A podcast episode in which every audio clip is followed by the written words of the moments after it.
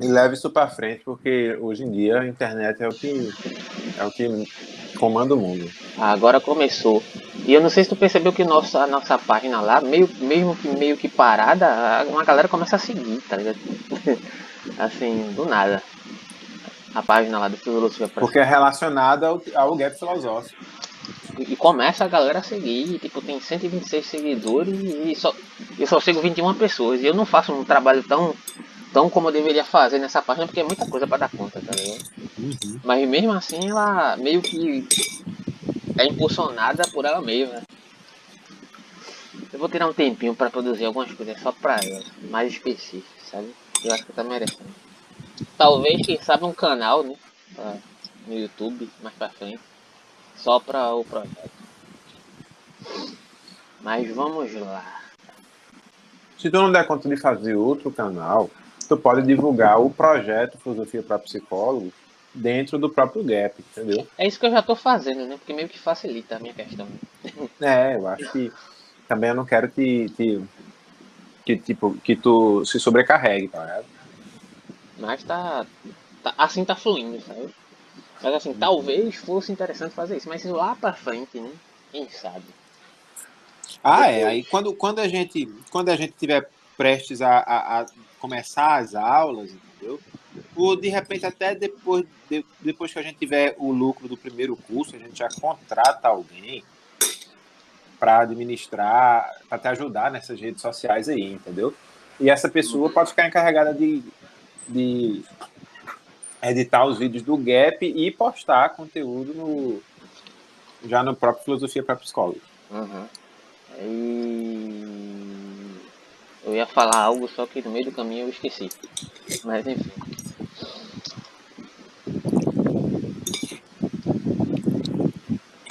Noções primitivas e a união substancial. Acho que eu vou começar já a leitura. O Gabriel, que se vira aí quando ele for entrar. Beleza? Beleza, começa. A princesa Elizabeth escreveu para Descartes em maio de 1642 perguntando-lhe como a alma, sendo simplesmente uma substância pensante, pode iniciar os eventos relevantes no sistema nervoso, de modo a produzir movimentos voluntários dos membros. Uma questão altamente pertinente, antecipando o ataque desferido por Gilbert Ryle. 300 anos depois, a ideia do fantasma cartesiano supostamente capaz de mover a máquina corporal. Descartes respondeu com um, uma candura incomum. Abre aspas. Posso verdadeiramente dizer que a questão que Vossa Alteza me coloca parece o que com mais propriedade pode me ser posto a respeito de meus escritos publicados. Existem dois fatos acerca da alma humana dos quais depende todo o conhecimento que possamos obter quanto à sua natureza. O primeiro é que ela pensa. O segundo é que, sendo unida ao corpo, pode agir sobre ele e dele sofrer ação. Sobre a segunda, mal falei alguma coisa.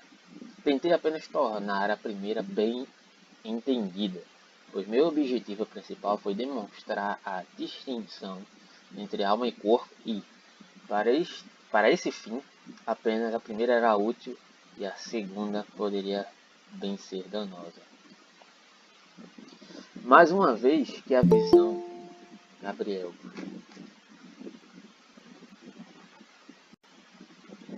é, mais uma vez que a visão de Vossa Alteza é tão clara que coisa alguma dela pode ser escondida, tentarei agora explicar como concebo a união da alma e do corpo e como a alma tem o poder de mover o corpo. Primeiramente, considero que existem em nós certas noções primitivas que são como que padrões sobre cuja base formamos todas as nossas outras concepções. Com respeito ao corpo em particular, temos apenas a noção de extensão, que implica as noções de figura e de movimento. Com respeito à alma solene, a alma somente, temos apenas a noção de pensamento, que inclui as percepções do intelecto e as inclinações da vontade. Por último, no que diz respeito ao corpo e à alma juntos, temos apenas a noção de sua união, da qual depende nossa noção do poder da alma para mover o corpo e do poder do corpo para atuar sobre a alma e causar suas sensações e paixões. Carta de 21 de maio de 1643. Foi ontem essa carta. E isso não faz muito para explicar como a mente e o corpo são capazes de interagir. Isso aí que eu já o comentador. Depois Descartes viria a negar que isso fosse em si mesmo um problema e uma suposição falsa. Que se a alma e o corpo forem duas substâncias cuja natureza é diferente, isso os impede de poder interagir. O aspecto mais evidente de seus comentários para Elizabeth é, no entanto, que Descartes não tenta usar o algo obscuro jargão que empregou ao tratar com Regis, entidade acidental versus entidade com direito próprio. Mas em lugar disso, preferiu fazer a notável alegação de que o conceito de ser humano, a união mente-corpo, é uma noção primitiva. Em face disso, a situação é bastante misteriosa. Primitivo sugere básico ou não, é, mais, ou não mais analisável. Mas se a união é feita de corpo mais alma, em outro ponto declarado as categorias fundamentais da metafísica cartesiana, como, como pode o amálgama das duas ser apreendido via uma noção primitiva? E, se um químico dissesse que o conceito de água é primitivo, mas fosse em frente e dissesse também que a água é feita de substâncias mais básicas, oxigênio e hidrogênio. Em resposta às novas sondagens feitas por Elizabeth, Descartes voltou a lhe escrever um mês depois. Observe uma grande diferença entre esses, três tipos de noção. A alma é concebida apenas pelo intelecto puro, o corpo, isto é, extensão, figuras e movimentos podem da mesma maneira, da mesma maneira ser conhecidos só pelo intelecto, mas muito melhor pelo intelecto auxiliado pela imaginação. E finalmente, o que pertence à união entre alma e corpo, e o corpo é conhecido apenas obscuramente pelo intelecto sozinho, ou mesmo pelo intelecto auxiliado pela imaginação, mas é conhecido com muita clareza pelos sentidos, é por isso que as pessoas que nunca filosofam e usam apenas seus sentidos não têm dúvida de que a alma move o corpo e de que o corpo atua sobre a alma. Considerando, considerando, é, consideramos ambos uma só coisa, ou seja, concebem sua união, pois conceber a união entre duas coisas é concebê-las como uma só coisa. Pensamentos metafísicos que exercitam o intelecto puro ajudam-nos a nos familiarizar com a noção de alma e o estudo da matemática, que exercita principalmente a imaginação na consideração de figuras e movimentos. Nos acostuma a formar noções bem distintas de corpo, mas é o curso ordinário da vida e a conversação além da abstenção da meditação e das coisas que exercitam a imaginação, que nos ensinam como conceber a união da alma e do corpo. Carta de 28 de junho de 1643. Quer comentar? Porque o que o comentador vai falar aqui eu também achei, eu achei uma justificativa meio, digamos, estranha. Acho que a palavra é essa mesmo comentador Pois é, eu acho que ele não, ele mesmo não consegue responder a pergunta, sabe? O que eu estava pensando aqui é se haveria, nesse caso, uma, uma espécie de complexidade. Então, é, pegando o exemplo que o autor deu, haveria água, a água seria uma substância primitiva e seria abordada de uma forma pelo poeta e de outra forma pelo químico. Será que corpo e alma não são é, é, é, não, não, não, não tem uma. Não somos, digamos assim. Uma complexidade não é uma interativa, um constitutivo, digamos, nos termos de Spinoza, né? São atributos da mesma substância?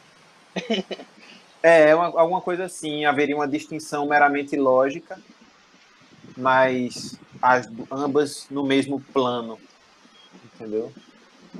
Mas ao mesmo tempo, assim. Descartes afirma algo nesse sentido, porém, ao mesmo tempo, ele afirma uma distinção, né? É, mas a distinção é conceitual, né? Então, assim, a lua que é feita de queijo é verdadeira dentro do, do, do, do, do contexto da poesia. A lua que emana raios românticos, né? É, é verdadeira no contexto da poesia. E, e, e, e veja, um, um, químico pode escrever uma carta de amor dizendo que a, a, a, é falando da pureza da água, né? Falando da água como elemento.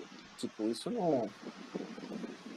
Ou, o astrônomo pode, fa pode fazer uma poesia para a namorada falando do, do romance ao redor da lua. E isso não, não implica ele como cientista, né? Isso é complexidade. Eu acho que, que eu, eu tava lendo, rapaz, deixa eu comentar uma coisa contigo aqui. Eu tava lendo ontem, por acaso, um livro de, de, de, de filosofia do direito. Miguel Reale.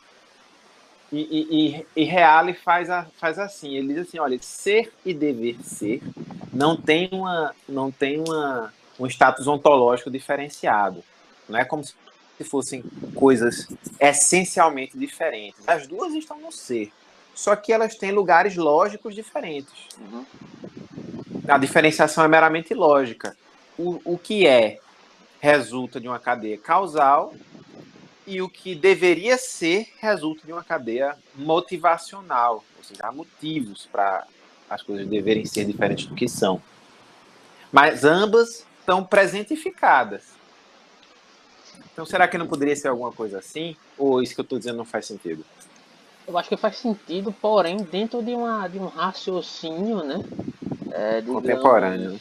Não, não, necessariamente contemporâneo, o que eu acho é que faz, faz parte de, de uma determinada cadeia interpretativa acerca do direito, no sentido de é, haver essa, digamos, essa amálgama ontológica entre ser e dever ser, né?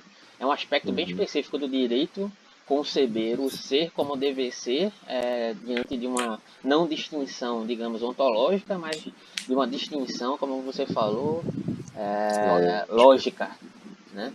É, porque uhum. o pressuposto do deve ser ele está ligado a essa noção de ser que pressupõe, digamos, uma uma determinada preconcepção desse ser no sentido daquilo que se almeja, né, a partir da perspectiva uhum. jurídica. Pelo menos eu entendo assim, se eu estiver falando alguma é, se tiver algum apontamento, pode ficar à vontade nesse sentido.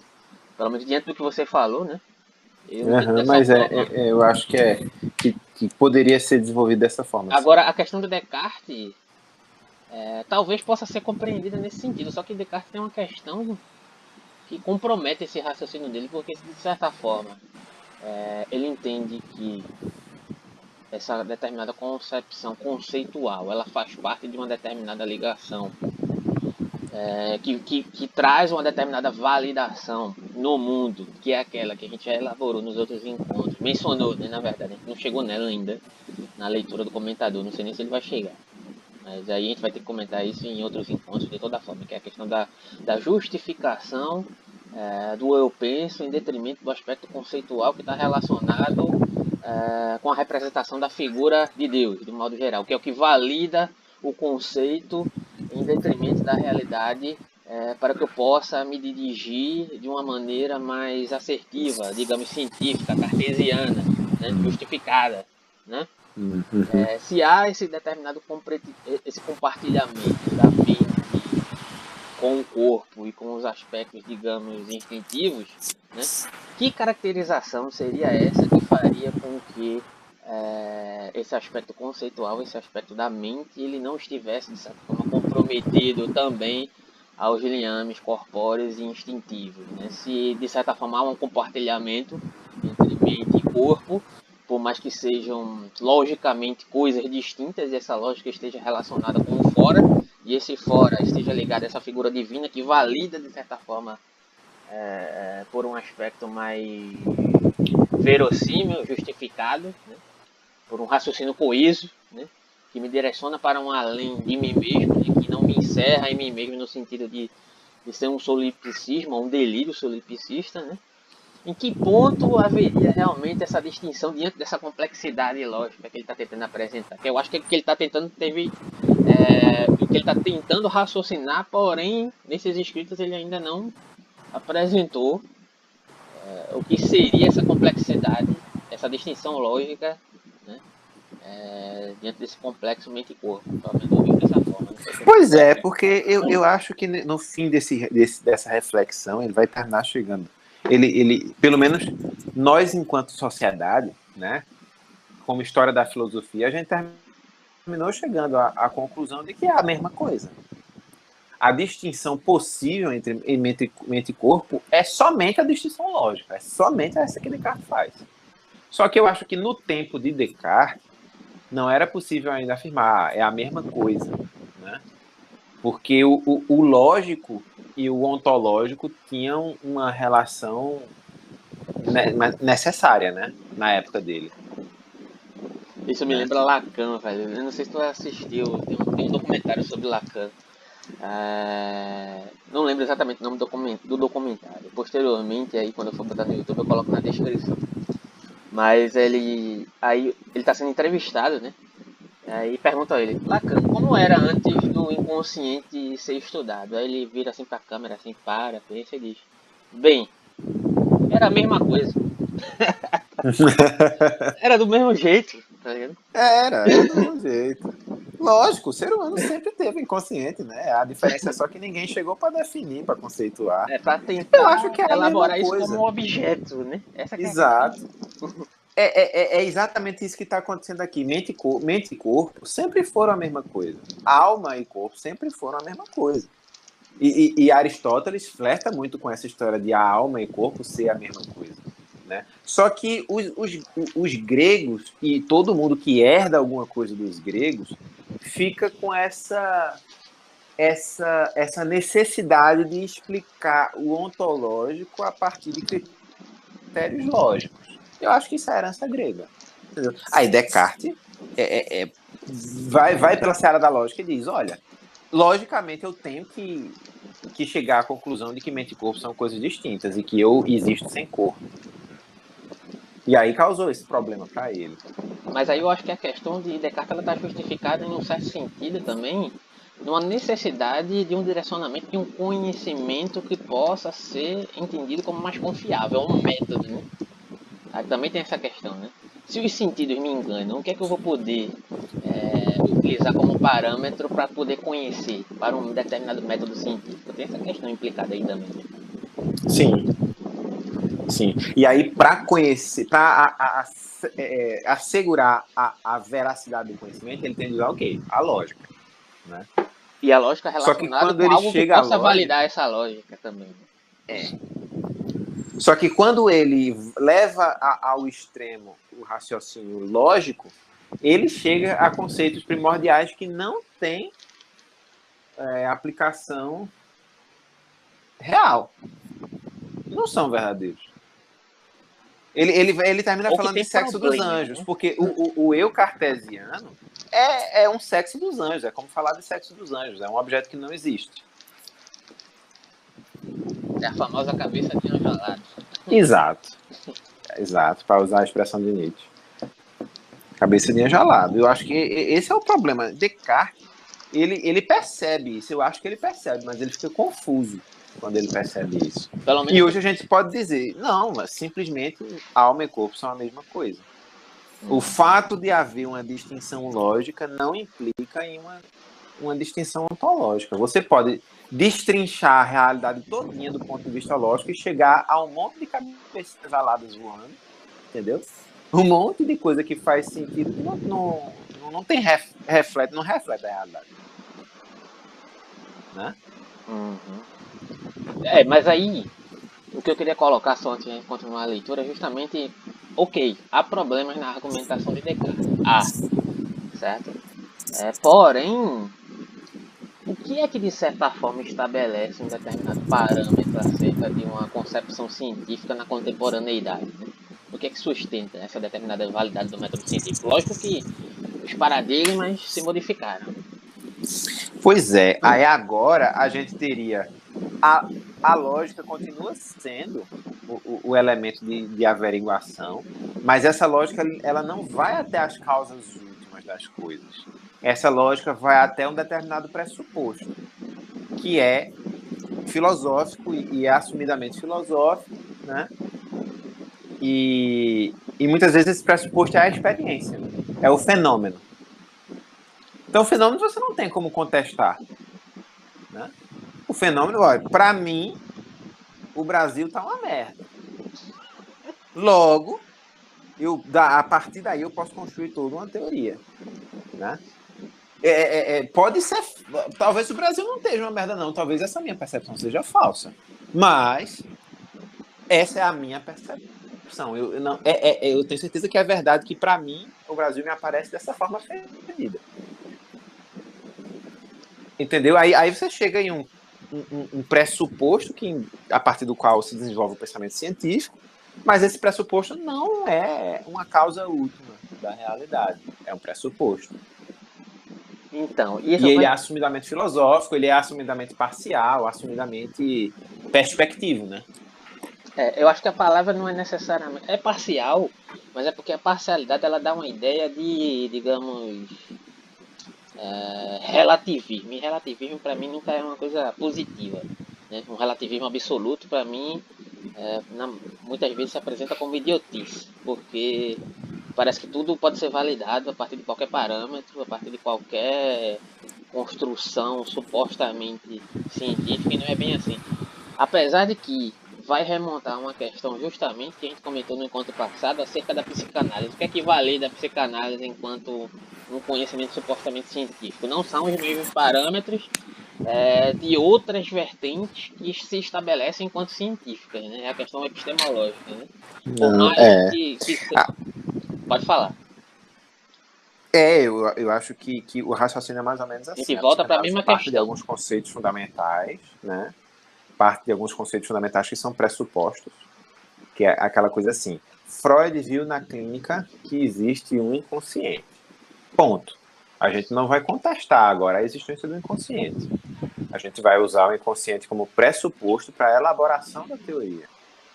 A partir daqui, essa teoria ela vai ser toda científica, por quê? Porque ela faz sentido do ponto de vista lógico e ela é validada pelo, pela, pela observação clínica. Né? Um ponto de vista lógico específico. E é diante desse, desse parâmetro, é, inclusive, que a própria lógica vai contestar a si mesma no sentido mais contemporâneo. Né? A é lógica Sim. para consistente e etc. Né? Sim. É interessante isso. Então, eu, eu acho que o fundamental, o, quando eu digo lógica, o fundamental na lógica é, é a crítica, né? Hum. É você usar a razão para elaborar, elaborar uma crítica do, do conhecimento. Né? Eu recomendo, eu não sei se tu conhece, que é Newton da Costa. Ele faz esse diálogo entre a lógica a psicanálise é, e os parâmetros científicos. É muito interessante o modo que ele, para o qual ele constrói isso, inclusive utilizando é, a lógica para consistente em detrimento da psicanálise para poder fazer essa justificação. Não sei se tu conhece Newton da Costa. Eu já ouvi falar. Já ouvi falar sim. Agora realmente eu não tenho leitura do cara. Aí é filósofo. É, é, é, é filósofo, filósofo de verdade. Ele é de onde, Alberto? Ele é brasileiro, é brasileiro, né? brasileiro, cara. Ele é de onde no Brasil? Tu sabe ah, dizer assim? Ah, não, não, me recordo agora. A universidade, se ele é de Parece Minas, não? que é do Sul. Do Sul, é? Se não me engano é do Sul. Se eu não tiver equivocado, mas eu, eu te mando e coloco aí na descrição. Porque eu já ouvi falar de umas, de umas linhas de mestrado em, em filosofia da psicanálise que, que falam dessas coisas assim. Se não me engano, esse cara aí era um dos envolvidos, eu não sei. Não sei, assim. Ele é referência, né? Na verdade, ele criou é, uma nova interpretação acerca da lógica. Ele criou e, e digamos, é um, um especialista, né? Foi ele que criou a teoria, né? Esse tipo de lógica para contestar, de certa forma, um aspecto da lógica tradicional através dessa teoria lógica, fazendo esse tipo de diálogo, se utilizando inclusive da psicanálise para determinados aspectos, para poder validar é, certos tipos de conhecimento científico. Ele também é matemático. Que foda. Que foda. Mas ele é monstro, tá vendo? ele é monstro. É absurdo o pensamento dele. Inclusive eu fiz uma live com, um rapaz da. Tá no meu Instagram lá, teve pouca visualização, porque é, é um tema que não chama muita atenção, sabe? Mas tem lá, com um rapaz da UF, da Faculdade de Ouro Preto, Universidade Federal de Ouro Preto, e ele é dessa vertente do é, mais atual, que eu, eu, eu, não sei se vocês sabem que tem um pessoal mais jovem, que é influenciado pela filosofia analítica, etc, que segue é, os liames de Dário Mocho, essa galera. Desculpa, Alberto, eu tô rindo do gato. É, pô, é. Toda live, todo vídeo que eu vou gravar, se eu pegar o celular e botar aqui em cima, pode ser a hora que for, ele, ele vem e começa a fazer escândalo. Ele viu, lascou. Tá ligado? Aí, continua, desculpa. Tem um pessoal mais jovem, né, na faixa dos 20 e poucos anos, que segue essa, essa linha de pesquisa. E aí, um desses rapazes, ele inclusive tem até um canal é, no YouTube, que é Impostura Filosófica, se eu não me engano. Ele segue essa linha muito utilitarista, né, para pegar no teu calo. Né? É. E aí eu peguei justamente, lógico que eu não queria derrubar ele, né, mas eu queria provocar um diálogo, né, é, acerca dessa linha utilitarista que é utilizada da lógica que Desidério Mocho é um dos é, cargos-chefes, né?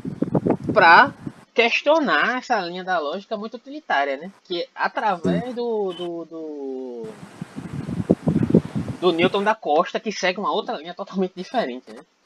Uhum. E aí eu fiz esse diálogo com ele, sabe?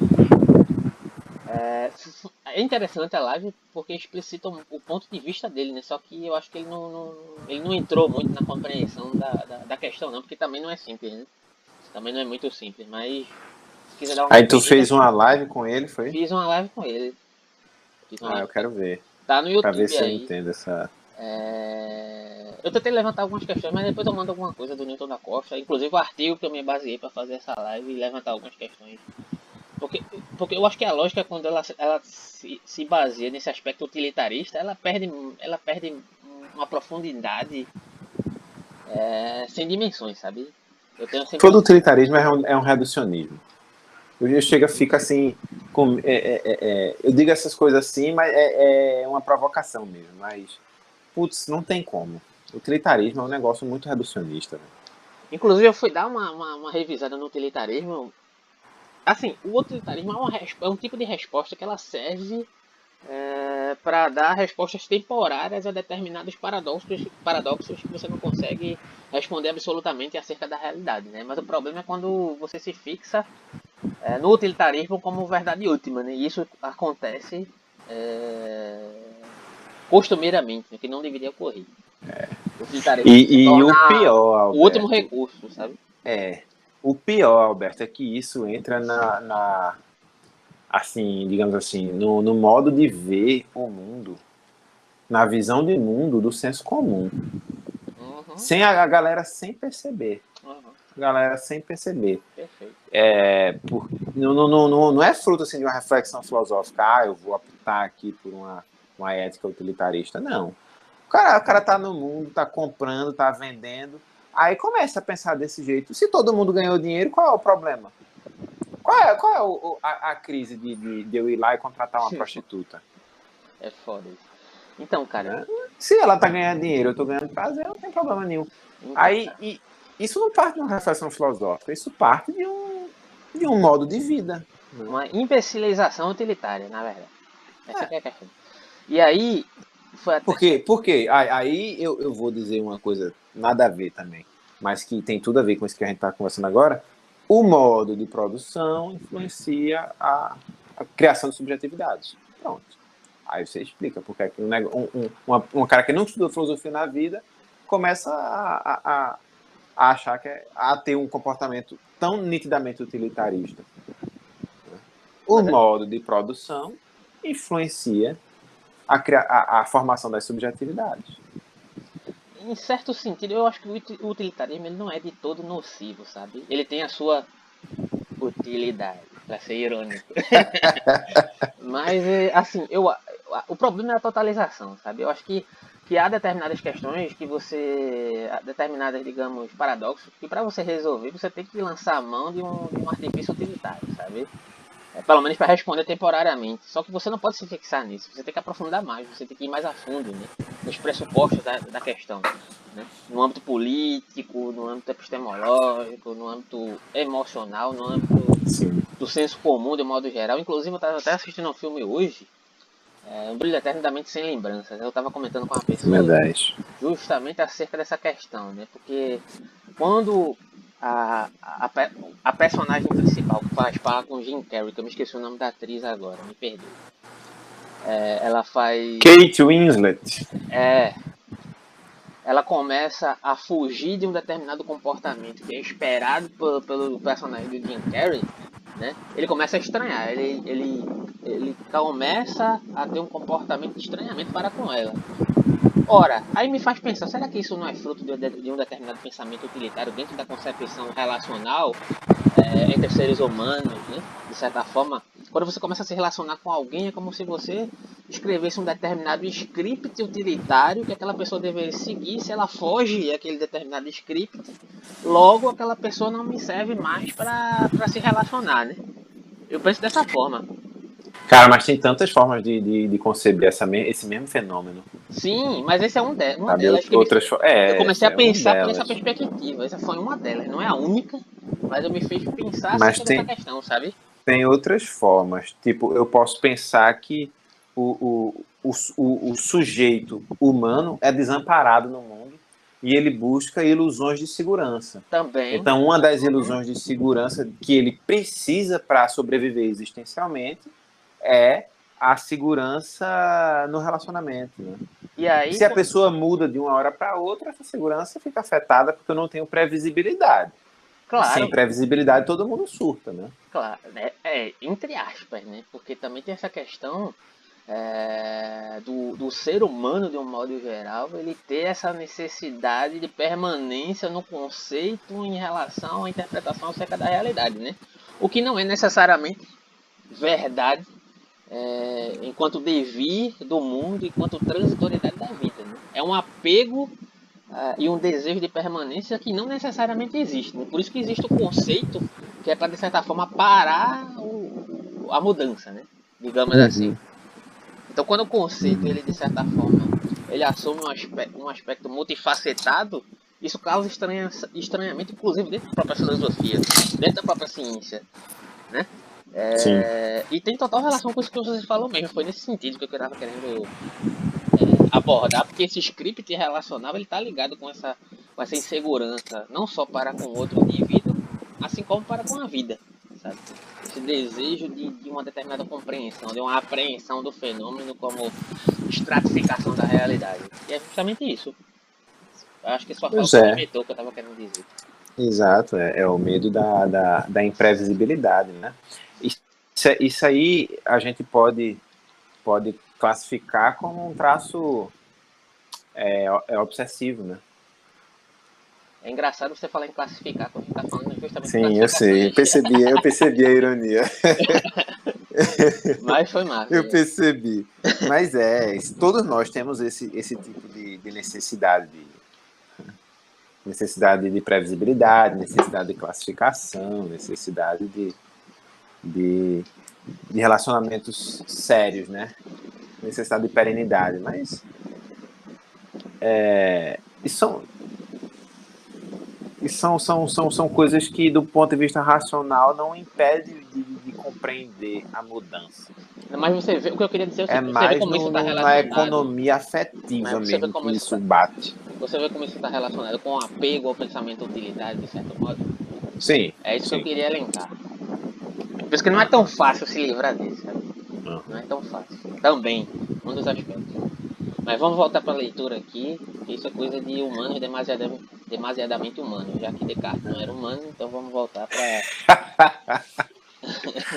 vamos lá, vamos lá. É, eu parei aqui nessa citação dele, não foi? Acredito que foi. Acredito que foi, abre aspas, a meditação filosófica e não pensamentos que requerem menor atenção que levaram Vossa Alteza a encontrar Não, peraí, tu tá, tu tá onde? Acho que eu atropelei. Tá?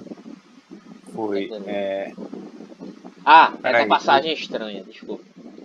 Tô na página 33. Achei, achei agora. Trata-se de uma passagem estranha. Ele vai comentar aquilo que a gente já tinha comentado anteriormente e a gente foi longe. Trata-se de uma passagem estranha já que ela parece quase abdicada de um papel para o filósofo. Parar de tentar analisar a união. Parece ser o que Descartes diz a Elizabeth. Basta o modo como a sentimos em nossa experiência sensorial cotidiana. A dificuldade aqui é o que parece ser uma admissão que nossa experiência é ordinária. Que a nossa experiência ordinária é de fato inconsistente com o dualismo oficialmente corpo de Descartes. Seus argumentos filosóficos pretenderam mostrar que existem aqui duas entidades distintas, mas ele agora parece conceder que nossa experiência ordinária revela um ser singular e único. A impressão de um impasse filosófico sério é reforçada no parágrafo seguinte. Abre aspas.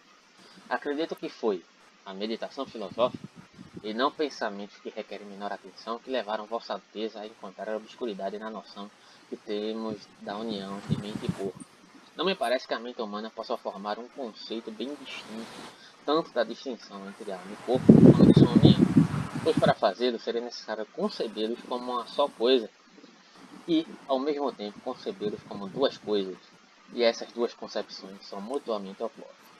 Olha aí, olha aí, a lógica atrapalhando a, o brilhantismo de Descartes. Ele está quase dizendo, olha, é a mesma coisa a distinção é meramente lógica. Se ele tivesse no século XXI, aí, mas aí não, não seria Descartes. Vamos continuar. E a distinção lógica, ela é pautada em uma conceituação abstrata que é alicerçada pela figura de Deus. E fim de papo. É, mas isso aí foi uma, uma, uma técnica, né? Um, um, digamos assim, um drible que ele deu assim para para conciliar as duas coisas, né? Uhum. Ele deu um drible, né, no problema. Uma, uma, uma, espécie de petição de princípio, né? Esse negócio aí, essa inclusão de Deus. Mas ele ele está percebendo, ele sabe que, que que é a mesma coisa. Ele percebeu isso. Que mente e corpo são a mesma coisa. Ele percebeu isso. Ele só não sabe como conciliar é, essa, essa percepção de, de unidade com a percepção de dualidade. Talvez se ele tivesse feito uso da, da, de uma lógica dialética, ele não teria tido tanto problema com isso, né? É, sim.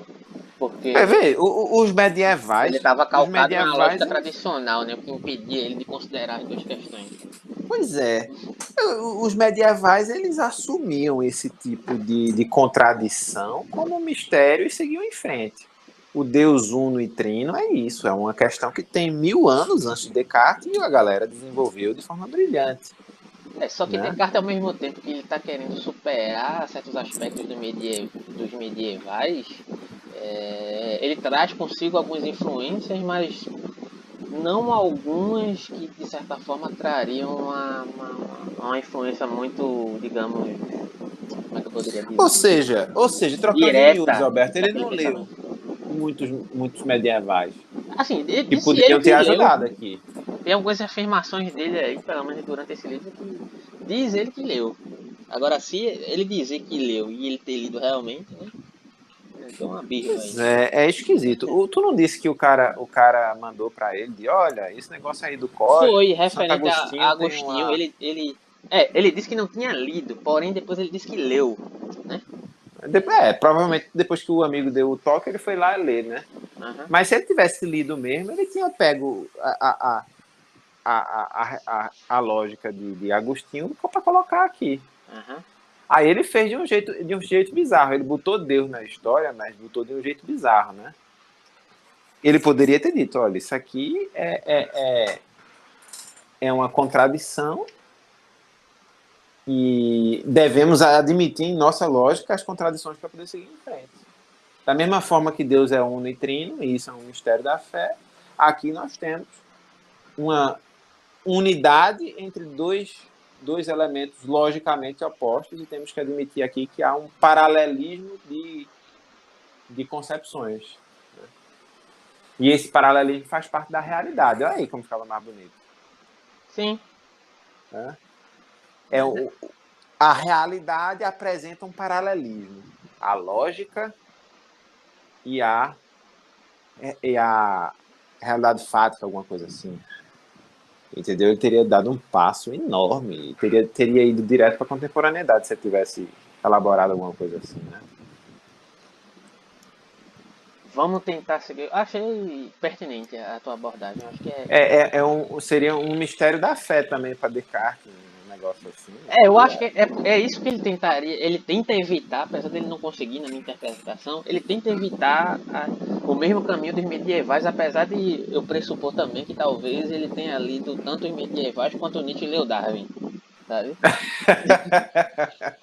Mas, aquela leitura meio catena. É aquela leitura assim, meio mal acabada, sabe?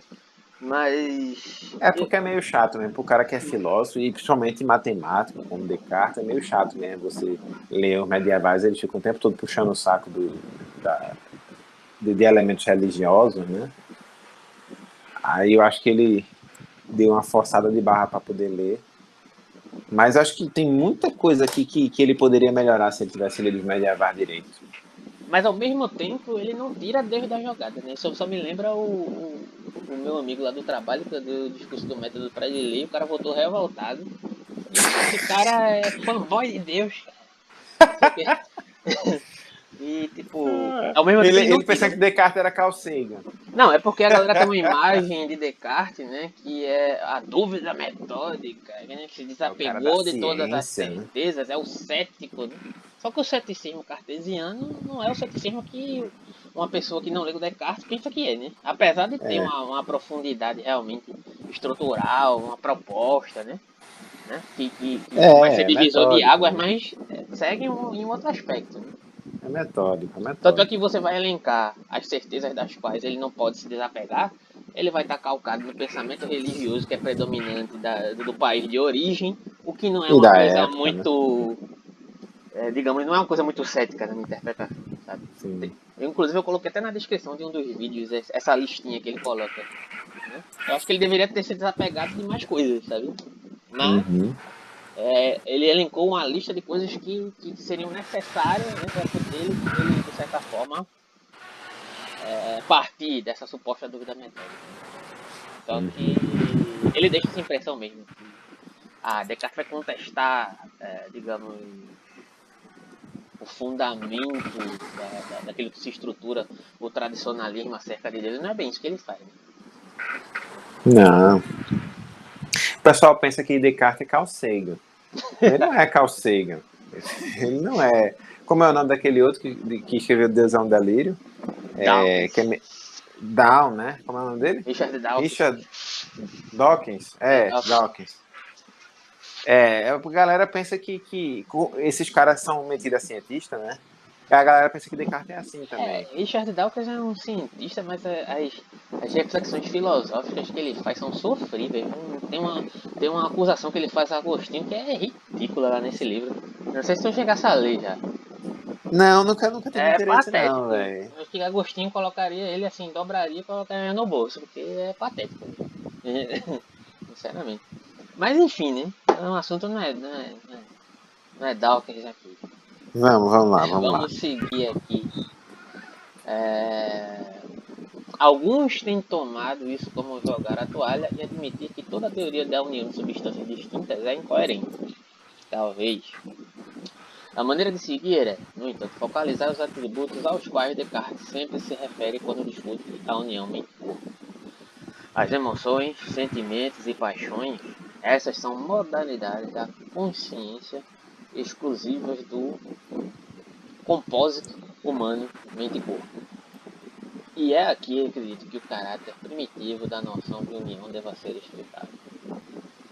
Ao insistir que temos uma noção primitiva da união de mente e corpo, lado a lado com nossas noções primitivas de pensamento e de extensão, Descartes deve ser compreendido como quem afirma que o complexo mente-corpo é algo portador de propriedades distintivas e redutíveis por direito próprio. Nesse sentido, poderíamos dizer que água é uma noção primitiva, querendo dizer que ela não é uma mera mistura, mas um composto genuíno, possuindo atributos por direito próprio. Características distintamente aquosas que não podem ser reduzidas à propriedade do oxigênio ou do hidrogênio que a compõe. Perfeito, perfeito. Isso é meio espinosista, sabe? Mas enfim.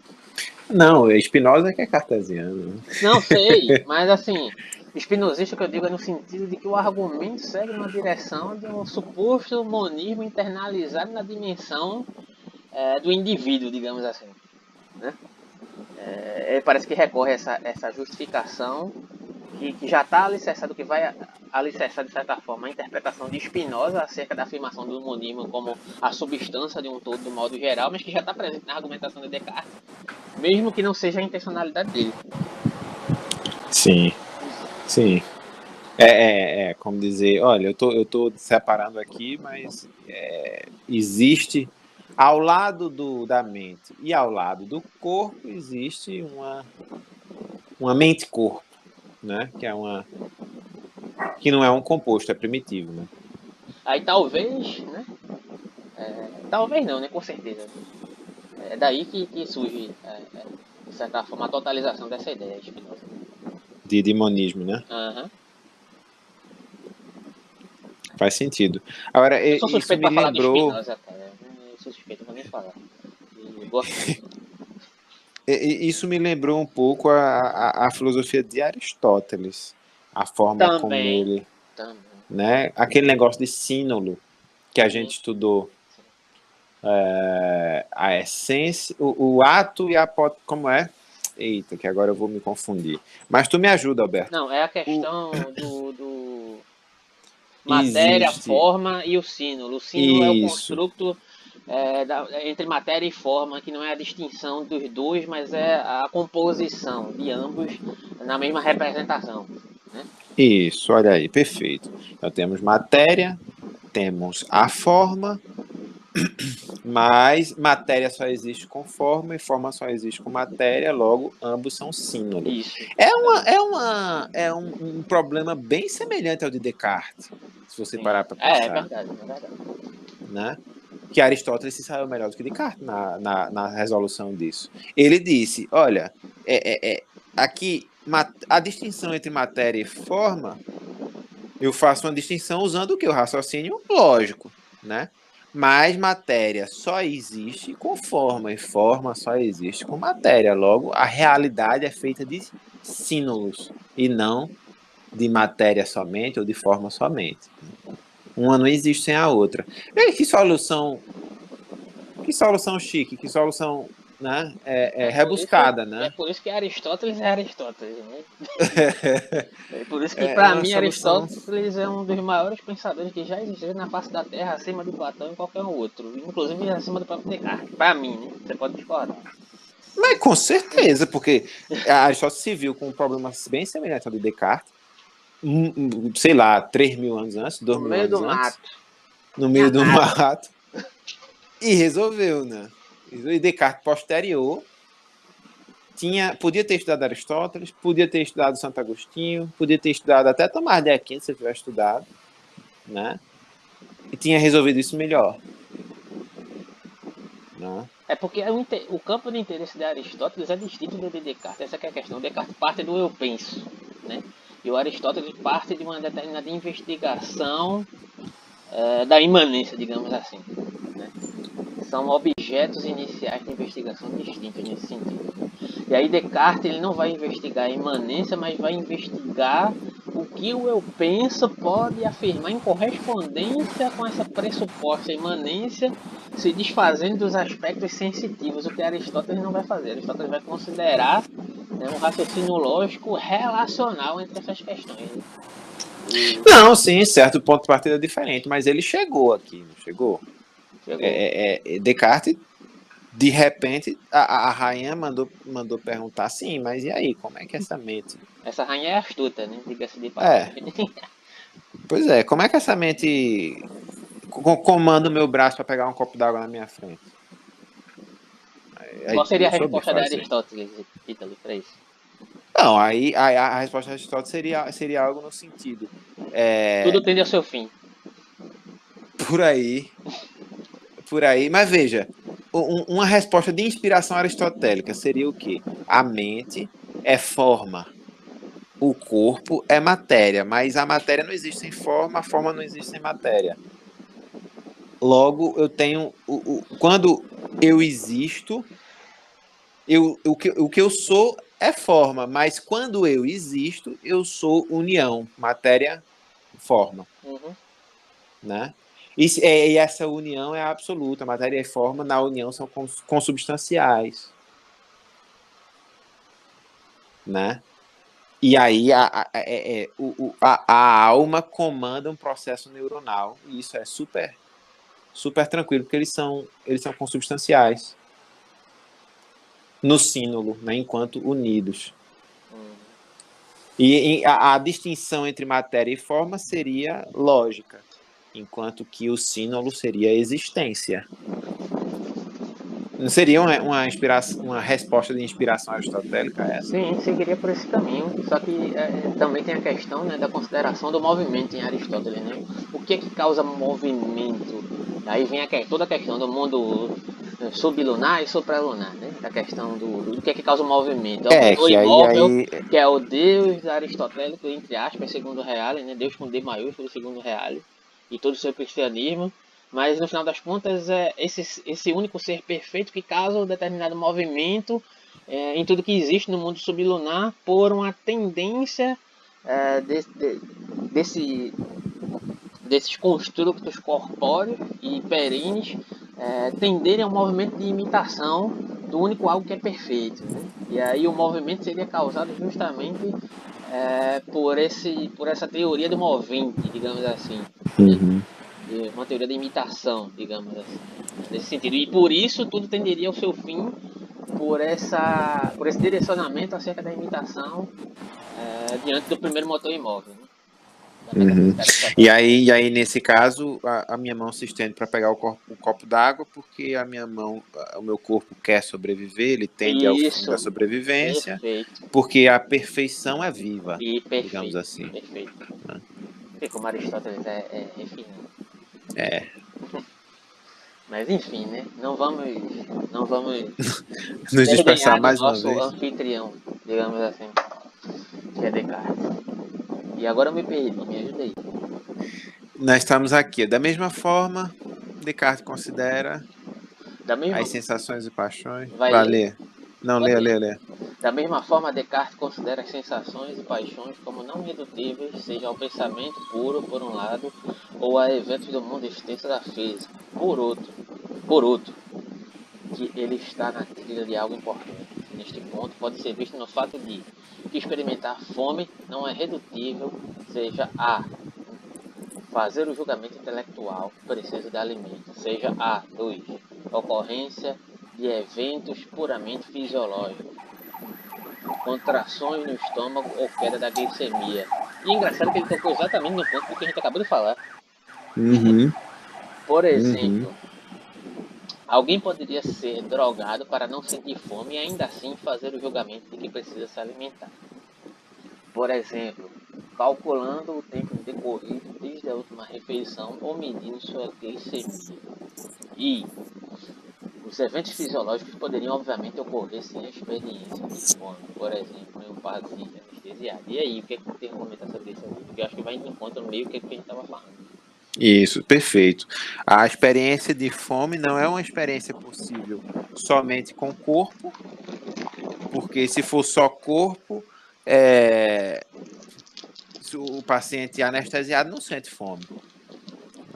É, mas a fome é uma representação abstrata. Né? Isso. assim. se, se, se, o é corpo estiver anestesiado, não, não, não vai funcionar. Né? Mas também não, não, não, não é só intelectual, né? Porque o intelectual mede assim, olha só, já faz 12 horas, logo eu preciso me alimentar. Não é assim que acontece. isso é. não é fome, isso é fome, isso não é fome. Não, isso não é fome, isso aí é Parece. É, é, o, o, o médico muitas vezes cuida da gente dessa forma. Mas não é. Não é o ideal. Isso não é um verdadeiro cuidado. Né? É até iatrogênico muitas vezes. Então, é, a, a, experiência da fome, portanto, só é possível com corpo e alma unidos. E Descartes chegou nesse ponto, ele sabe disso, né? E está tentando resolver, né? Por isso que ele coloca mente como uma noção primitiva, corpo como outra noção primitiva e mente e corpo como uma terceira noção primitiva. É inclusive parecido com, com o que Aristóteles fez. Uhum. Vamos ver como é que isso vai dar. O que é que isso vai dar. Sim. A teoria cartesiana das três noções primitivas pode ser sustentada pela irredutibilidade dos atributos psicofísicos, como a fome, seja o pensamento puro, seja a extensão. Isso não precisa implicar qualquer conflito lógico com a doutrina oficial de duas e somente duas substâncias.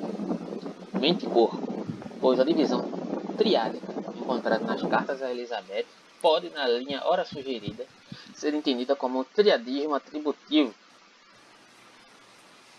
e não substancial. E não substancial. O ser humano não é uma substância adicional, lado a lado com mente e corpo.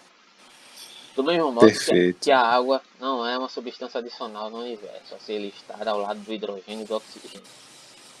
Porém, a verdade é que, em virtude de nosso estado incorporado, como criaturas de carne e osso, os seres humanos dispõem de modos de consciência que, para usar a linguagem do próprio Descartes, não devem ser referidos seja só à mente, seja só ao corpo. É assim que Descartes resume a situação na parte 1, artigo 48 de seu Princípios da Filosofia, publicado em 1644. Só um comentário. Então ele chegou onde Aristóteles chegou, né? Ele chegou no, no momento de dizer, olha, existe mente, existe corpo e existe mente-corpo né, a uni, a, essa união que tem propriedades próprias. Né? E é uma coisa parecida com, que, com o que Aristóteles é, fez. É, ele chegou de acordo com a conveniência do argumento dele, né? Porque para, é. para o problema é que ele coloca essa questão, mas para ainda assim permanece a questão da distinção de mente e corpo para poder, para poder calcar a distinção lógica que ele faz e da correspondência acerca do, entre aspas, real, né? Ainda É, mas eu acho que se ele tivesse tornado essa, essa, esse, essa substância mente e corpo mais, mais. Se ele tivesse falado disso mais claramente, com mais clareza, ele não seria considerado o herói do dualismo como ele é. Sabe? Ele devia ter falado disso com mais clareza. Tem um livro de Spinoza sobre Descartes, cara, que agora eu fiquei curioso para ler. Eu ainda não li esse livro, mas tem um, livro de Spinoza sobre Descartes Descartes. Enfim, isso é assunto para outro, outro, outra, outros encontros. Então, abre aspas. Reconheço apenas duas classes últimas de coisas. Primeiramente, coisas intelectuais ou pensantes, isto é, aquelas que dizem respeito à mente ou substância pensante, e, em segundo lugar, coisas materiais, isto é, aquelas que dizem respeito à substância extensa ou corpo, a percepção intelectual, a volição e todos os modos, tanto de perceber como de querer, é, devem ser referidos à substância pensante, enquanto a substância extensa pertence ao tamanho, isto é, extensão comprimento, largura e profundidade.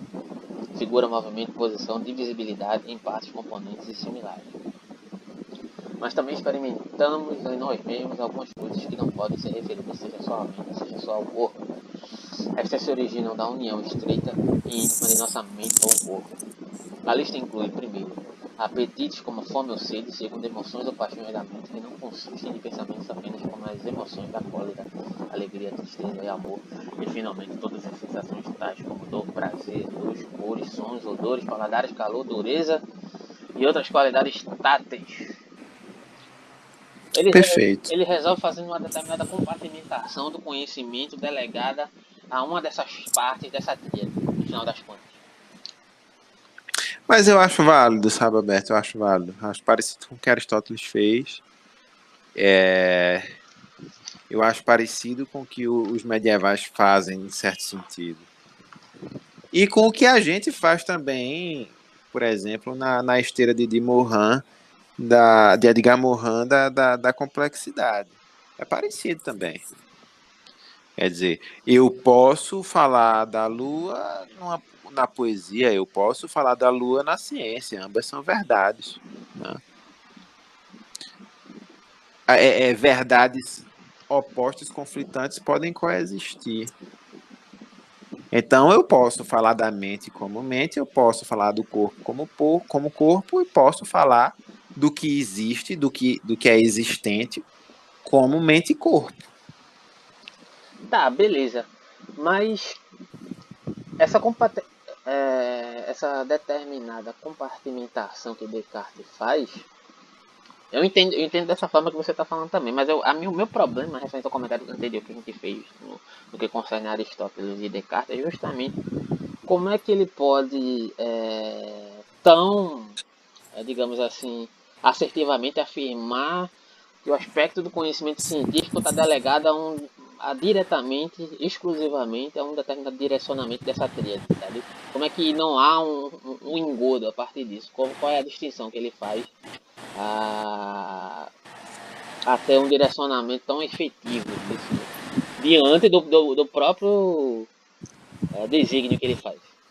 Essa é a questão. A partir do código, né? É, a partir do código. E aí volta o mesmo problema.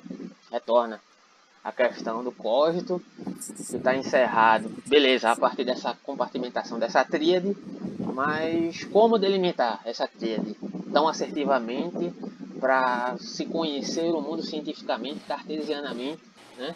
entendendo que aquele determinado conhecimento está delegado a, a, essa correspondência com o mundo real e validado por esse, digamos, é, juiz, que é o o Deus que corresponde a essa perspectiva dessa compartimentação da tríade que ele está elencando aqui. Né? Uhum. Ainda há um problema do, digamos, da epistemologia. Do estabelecimento desses parâmetros. Sim. Essa é a questão. Sim. Não. Perfeito. Mas, mas ok. É como se ele conseguisse aí fugir de alguma forma, resolver de alguma forma o problema mente-corpo sem mas, mas o problema persiste no, naquilo que ele pretendia desde o início, que é a epistemologia, né? É, ele, ele estabelece, ah, isso aqui é coisa de mente e corpo, isso aqui é coisa de mente, isso aqui é coisa de corpo, né? entre aspas. A grosso modo falando, uhum. é, nesse sentido, né? Mas enfim.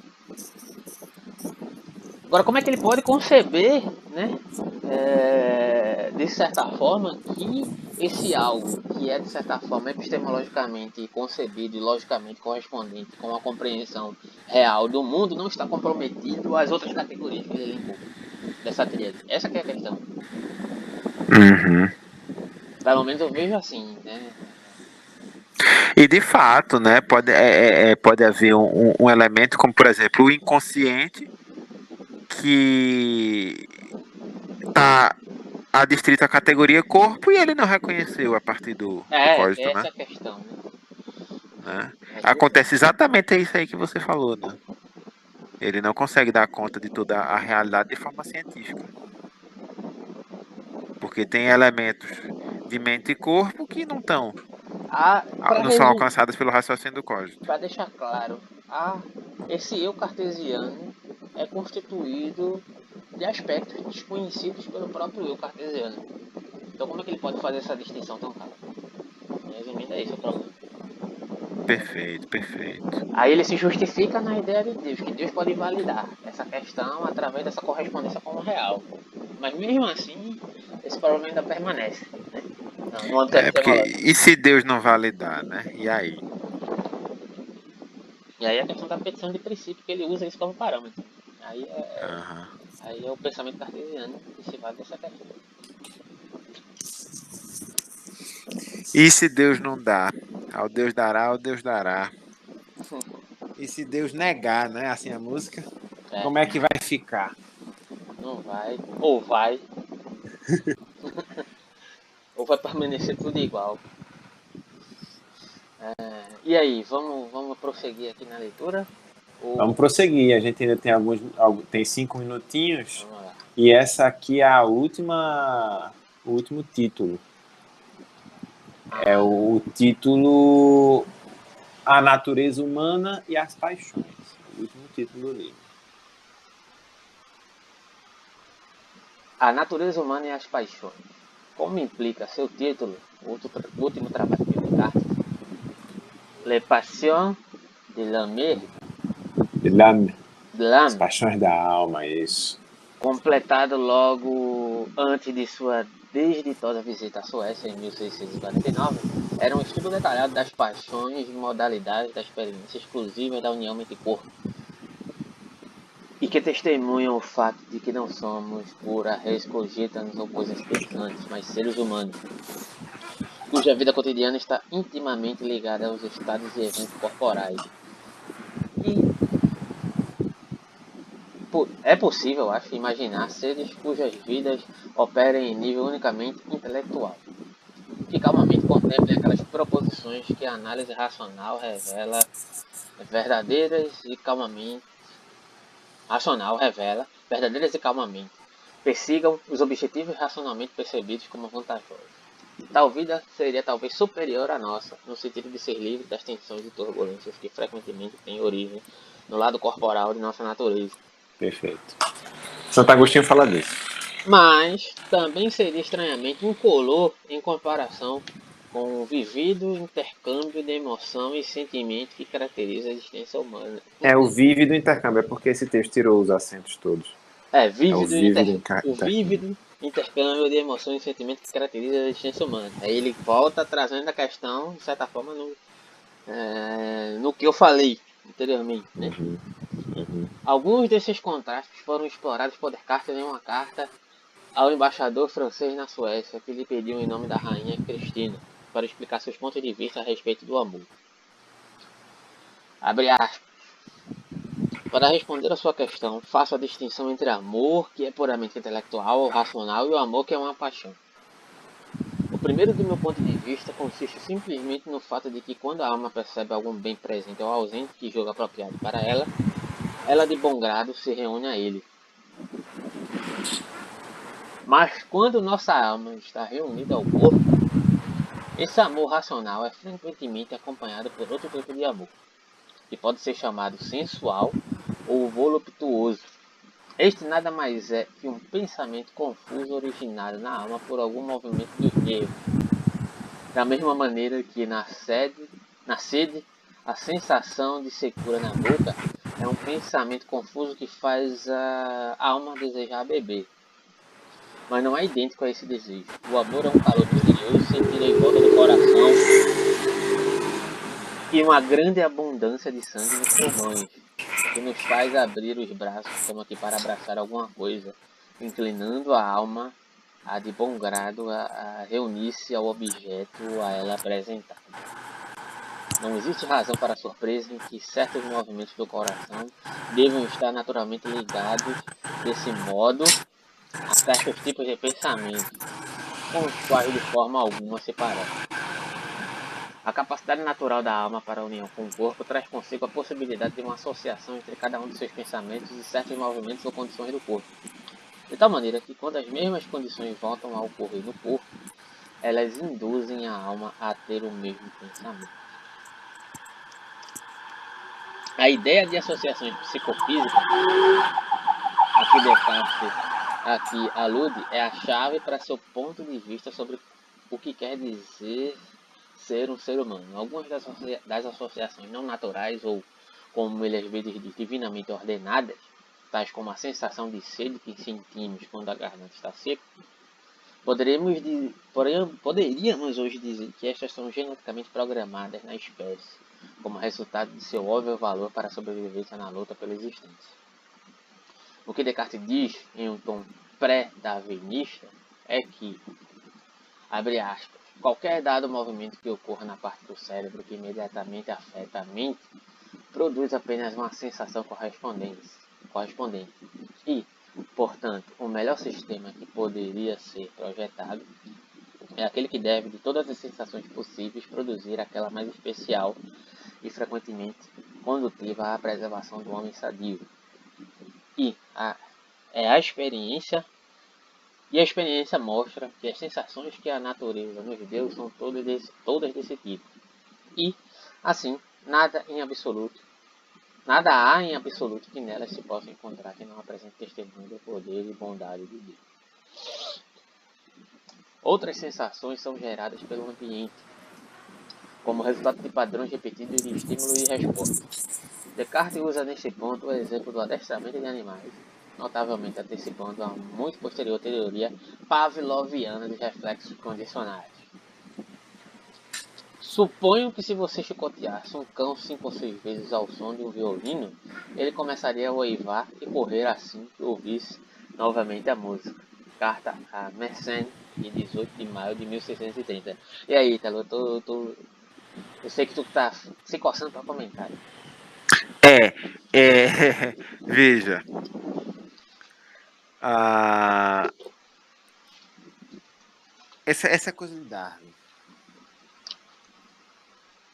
O, quando ele diz assim, ah, algumas associações são naturais ou divinamente ordenadas, é, tais como a sensação de ser que sentimos quando a garganta está seca.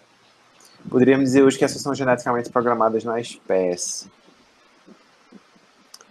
Vê, o pensamento darwinista tem uma, um impacto enorme na filosofia. A gente sabe que, que Nietzsche fala disso, e todo mundo desse, desse, dessa época posterior a Darwin fala disso, né? Mas o que Darwin faz não é propriamente um, um argumento filosófico, né? É, então, de certa forma, a própria a própria evolução das espécies poderia entraria aqui como uma ordenação divina, sem problema nenhum, né? É, outra coisa é que a própria, a própria, o próprio condicionamento pavloviano ele para mim, né? Para mim, na minha leitura, o próprio condicionamento pavloviano ele me induz a uma a, a, a uma a uma unidade da alma com o corpo e não o contrário. Porque, veja, o, o, estímulo da música, você pode dizer, ah, é um estímulo do, sobre o, o ouvido, é um estímulo. Pô, mas não é, velho. Um cara tocando violino, o cara tocando violino não é simplesmente uma onda sonora que o teu cérebro capta, captou ali. Aquilo fala diretamente com a sensibilidade da alma, no sentido de apreciação, é, apreciação do, da beleza da música, né? Essa apreciação da beleza da música não é não é estímulo, é sensação. Mas ele fala, de certa forma, de uma correspondência entre o, a chicotada e a sonoridade, né? Isso. Mas é, é, é, é, se você, se você como, como eu, pensa que a sonoridade não é simplesmente sonoridade, mas é a apreciação da beleza, e isso é um, um elemento da alma, a chicotada no corpo modifica a apreciação da alma. Entendeu? Não, beleza, mas o cachorro tem condições de verificar essa questão? Não interessa se ele tem condição ou não. O fato é que um estímulo no corpo alterou a apreciação da alma. Lógico que o cachorro acha bonita a música. O cachorro não dorme quando a, não tem sono quando, quando toca a música lentinha? Cara, complicado afirmar isso. Viu? Apesar de eu ser crítico dessa, dessa percepção pavloviana, mas eu acho que a questão aqui está ligada justamente ah, e aí ele já colocou uma questão muito contemporânea aqui para dialogar com Descartes, que é complicado também fazer isso, no comentador, no caso do comentador. Mas ele vê uma associação entre essa questão, essas questões, né? Porém, eu acho que é complicado porque é, se você for. Não, mas faz sentido, sabe por quê? Descartes, quando estava nessa época aí, ele estudando o corpo, ele fazia altas experiências com cachorro, com gato, com essas coisas. Inclusive, eu já escutei uma vez, eu não sei se procede, que Descartes supunha que os animais eram autômatos, porque não tinha alma, então eram autômatos. E aí ele pegava os bichinhos para fazer experiências, sem, no cru, assim, sabe? Sem, sem, sem anestesia. Abria os bichinhos, fazia experiência com os animais, não sei o que.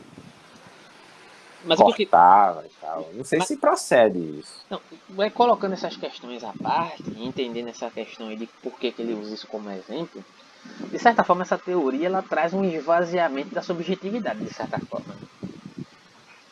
É... Qual teoria tu está falando exatamente? Essa questão do, que foi colocada aqui no que concerne a Pavlov. Né? É, você traz um determinado condicionamento a um, um, determinado estímulo que corresponde a uma determinada associação. Né? Então não existe, é, por mais que você, mesmo que essa questão do, do belo, digamos assim, da apreciação, ela tenha um determinado direcionamento, ela tem que levar em consideração a subjetividade. Né? E a subjetividade, ela não necessariamente ela corresponde a, uma, a um estímulo universal, seja ele um adestramento ou uma apreciação. Tá entendendo? Tu acha que uma, o adestramento, a apreciação pode vir do adestramento? De um, não necessariamente de um adestramento no sentido do que ele falou aqui no que concerne a chicotada, a associação do sonho. Isso pode ocorrer, né, mas é uma possibilidade é, de um modo afetivo que a subjetividade pode se apresentar diante, inclusive, de uma apreciação ou de uma, de uma correspondência a um sofrimento, digamos assim. Isso não pode ser tão previsível assim. É isso que eu estou querendo dizer. Não, perfeito, mas é isso. Veja, a, a, subjetividade vai ser profundamente influenciada pelo que acontece ao corpo. E não é só com, com, a, com a dor, não é só no, no, no, no condicionamento, sabe? A, a, a, subjetividade se altera profundamente é, quando, quando se faz uma tatuagem, quando se faz sexo, quando se faz, por exemplo, uma cirurgia muito invasiva, parto, todas essas coisas e muitas outras. Eu poderia ficar, passar o resto da noite enumerando exemplo aqui de coisas que acontecem com o corpo e, e, e a alma se modifica. O sofrimento corporal é uma delas. Lasca o chicote e, e, e, fizeram uma vez uma experiência com, com criança com câncer. Toda vez antes de ir para o para o tratamento, receber aquele, aquela carga de quimioterapia, aquele negócio horroroso, davam sorvete, de, davam picolé de morango para as criancinhas. E em pouco tempo as criancinhas estavam tudo odiando sorvete, é, picolé de morango, entendeu? Tipo, é, é, é o, o, o, condicionamento pavloviano e skinneriano são é, é, é, raciocínios que tentam ignorar a subjetividade mas estão o tempo todo atestando a, a, a, existência dela em um só que em um plano diferente daquele que, daquele que é considerado por eles um plano científico, né? Então, assim, não interessa o que está acontecendo na subjetividade dessas crianças. O fato é que a quimioterapia, que é um estímulo negativo, condicionou o, o, o, o estímulo do sorvete. Só que essa relação é só lógica, né? Ele, ele faz.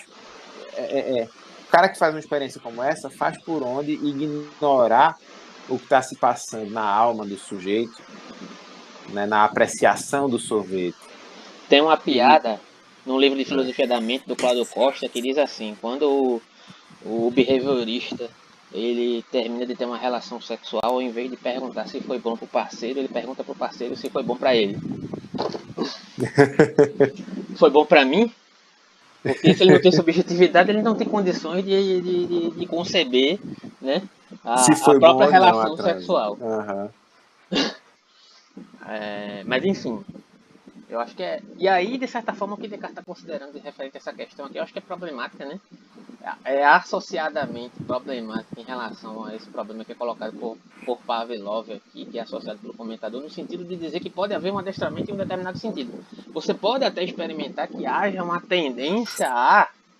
Mas não necessariamente você pode estabelecer isso como uma regra de direcionamento e adestramento das paixões, que é o que Descartes vai propor aqui, pelo que eu estou vendo. Vamos ver, vamos ver. Vamos ver se ele realmente vai propor isso, porque se for, ele deu uma antecipada boa no, no, no behaviorismo, né? E aí, vamos lá. E finalmente existem associações vantajosas que podemos decidir estabelecer não em animais, mas em nós mesmos. É, podemos, em resumo, reprogramar a operação das paixões para nos capacitar a levar uma vida melhor e mais completa. Abre aspas. Quando um cão vê uma perdiz, é naturalmente levado a correr em direção a ela.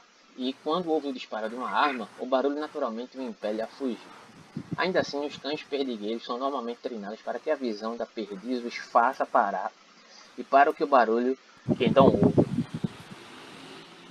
Quando alguém atira na ave, faça-os correr em direção a ela. Vale a pena notar essas coisas para encorajar cada um de nós para que nos esforcemos para controlar nossas paixões. É que Nietzsche odiava tanto Descartes também. Por uma vez ah, é, mas capazes... isso aqui tudinho é uma, grande negação da vida, né? quando, quando, é, é, é, quando ele diz, não, a, a, a mente e corpo, mas é, a mente e corpo é, é, uma existência diferente da mente, diferente do corpo, e, e é como, como se as coisas precisassem ter uma... Um adestramento, é a questão da, é. da, da, da, da, da eticidade do costume lá em Nietzsche. Sim. Sim, sim. Perfeito. Descartes é o tempo todo a negação do corpo, né? É, parece que as coisas precisam acontecer para a glória da mente, para a glória da razão, né? E aí, seguindo a aspas cartesiana, é... pois uma vez que somos capazes, com pouco esforço de mudar os movimentos do cérebro de animais desprovidos de razão, é evidente que podemos fazer o mesmo ainda mais efetivamente no caso de seres humanos. Mesmo aqueles que têm a mais fraca das almas podem adquirir absoluto domínio sobre todas as suas paixões sem empregarem suficiente engenho em treiná-las e conduzi-las. Parece que ele bate o martelo aqui. É. Ah, isso aí é, isso aí é um repeteco da, pra mim, é um repeteco da, da cultura grega um pouco, sabe? Da, do, os gregos tinham muito disso. É, depende do grego ah. que você tá falando.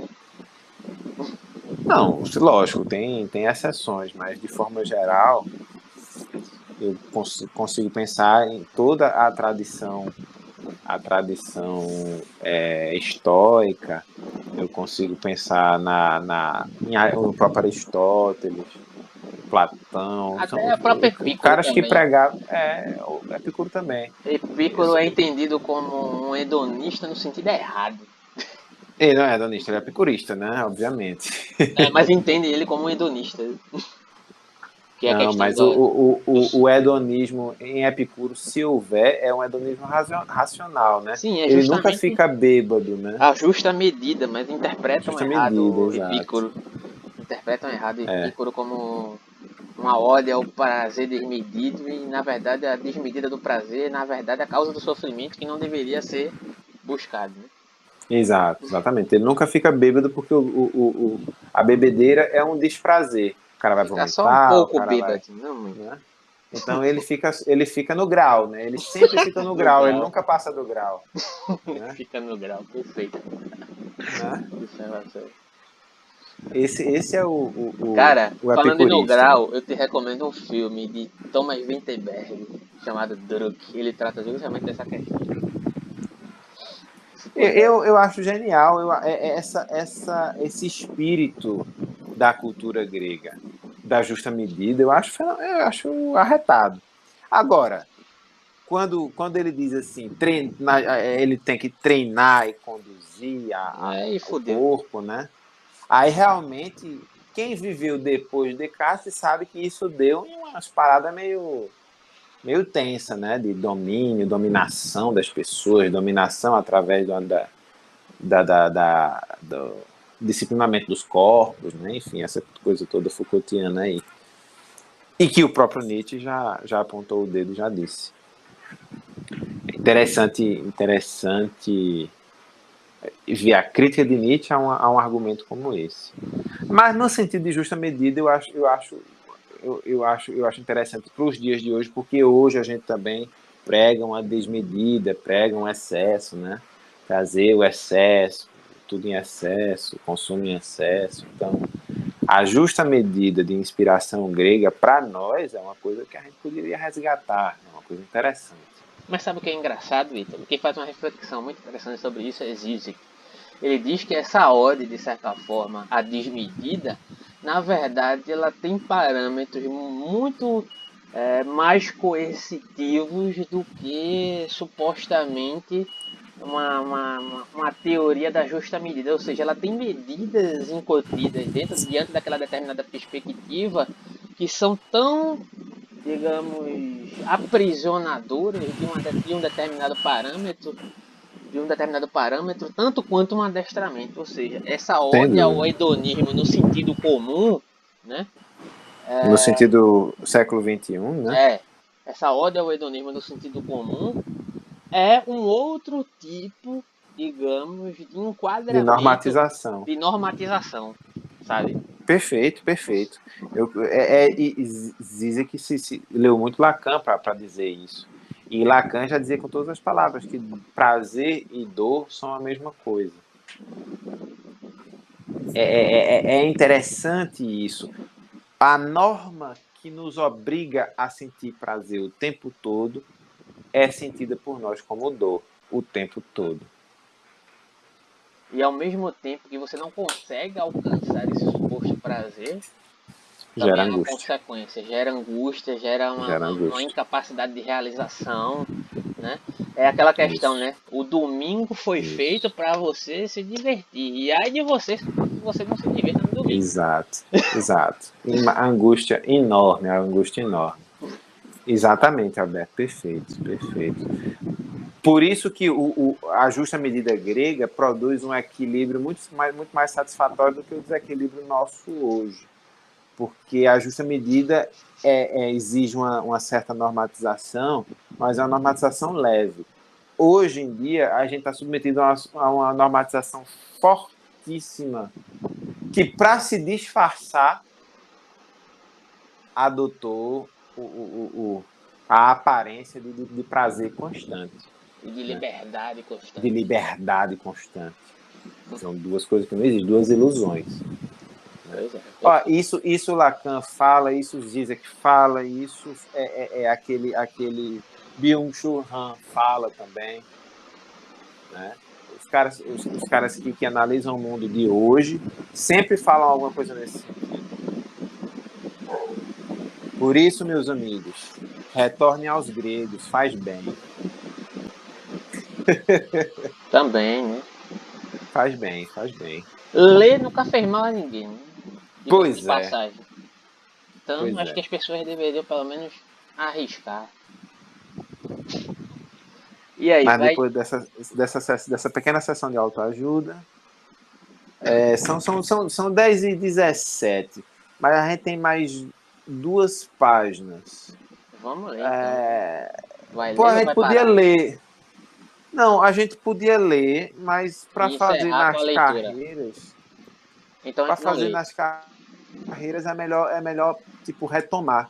Inclusive retomar a partir daqui de Pavlov. Eu é, acho que a gente é, na segunda que vem, retomar a partir de Pavlov. Trazer alguma uma reflexão mais aprofundada acerca do behaviorismo, é. essa questão, né? e já possivelmente talvez adentrar nos trechos de Descartes, talvez. Eu vou dar uma pesquisada para descobrir se é verdade que, que, que Descartes abria gatinhos para fazer experiências cruéis. E aí, na próxima segunda, eu, eu te digo, te, te confirmo essa informação. Ok, então eu vou encerrar a gravação para poder te, é, encerrar aqui, ok? Ok. Valeu, Alberto. Grande abraço. Informações na descrição.